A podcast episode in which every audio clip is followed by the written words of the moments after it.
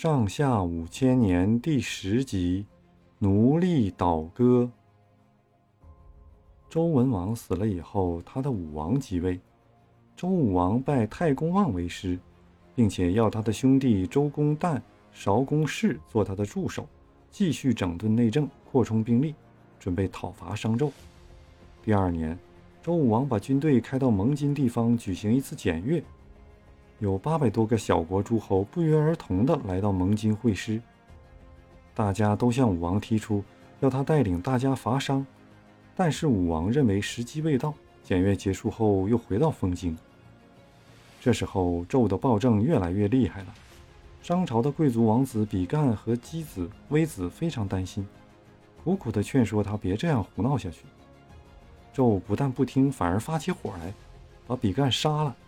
还惨无人道地叫人抛开比干的胸膛，把他的心掏出来，说要看看比干长的是什么心眼儿。姬子装作发疯，总算免了一死，被罚做奴隶囚禁起来。微子看见商朝已经没有希望，就离开别都朝歌出走了。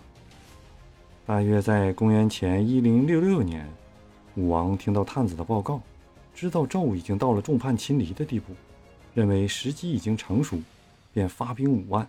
请精通兵法的太公望做元帅，渡过黄河东进，到了蒙津，那八百诸侯又重新会师在一起。周武王还在蒙津举行一次誓师大会，宣布了纣残害人民的罪状，鼓励大家同心伐纣。在武王进军的路上，忽然有两个老人挡住了去路，要见武王。有人认出来，这两人本来是孤竹国国君的两个儿子。哥哥叫伯夷，弟弟叫舒淇。孤竹国王很钟爱舒淇，想把王位让给他。伯夷知道老国王的心意，主动离开孤竹。舒淇不愿接受哥哥让给他的王位，也躲了起来。在周文王在世的时候，他们两人一起投奔周国，定居下来。这回听到武王要伐纣，便赶来阻止。周武王接见他们时，两人拉住武王的马缰绳说。纣王是天子，你是个臣子，臣子怎能讨伐天子？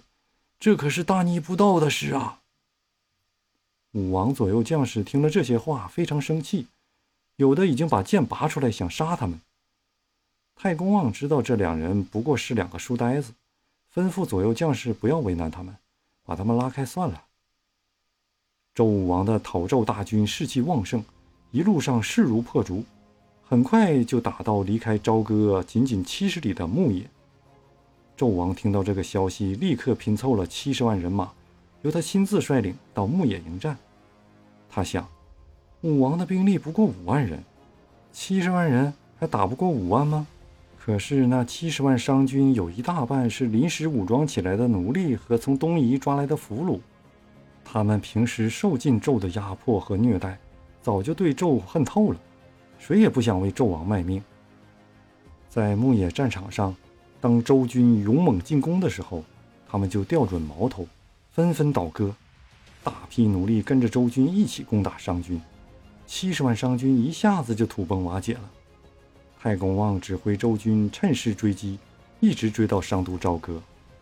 商纣逃回朝歌，眼看大势已去，当夜就躲进露台，放了一把火。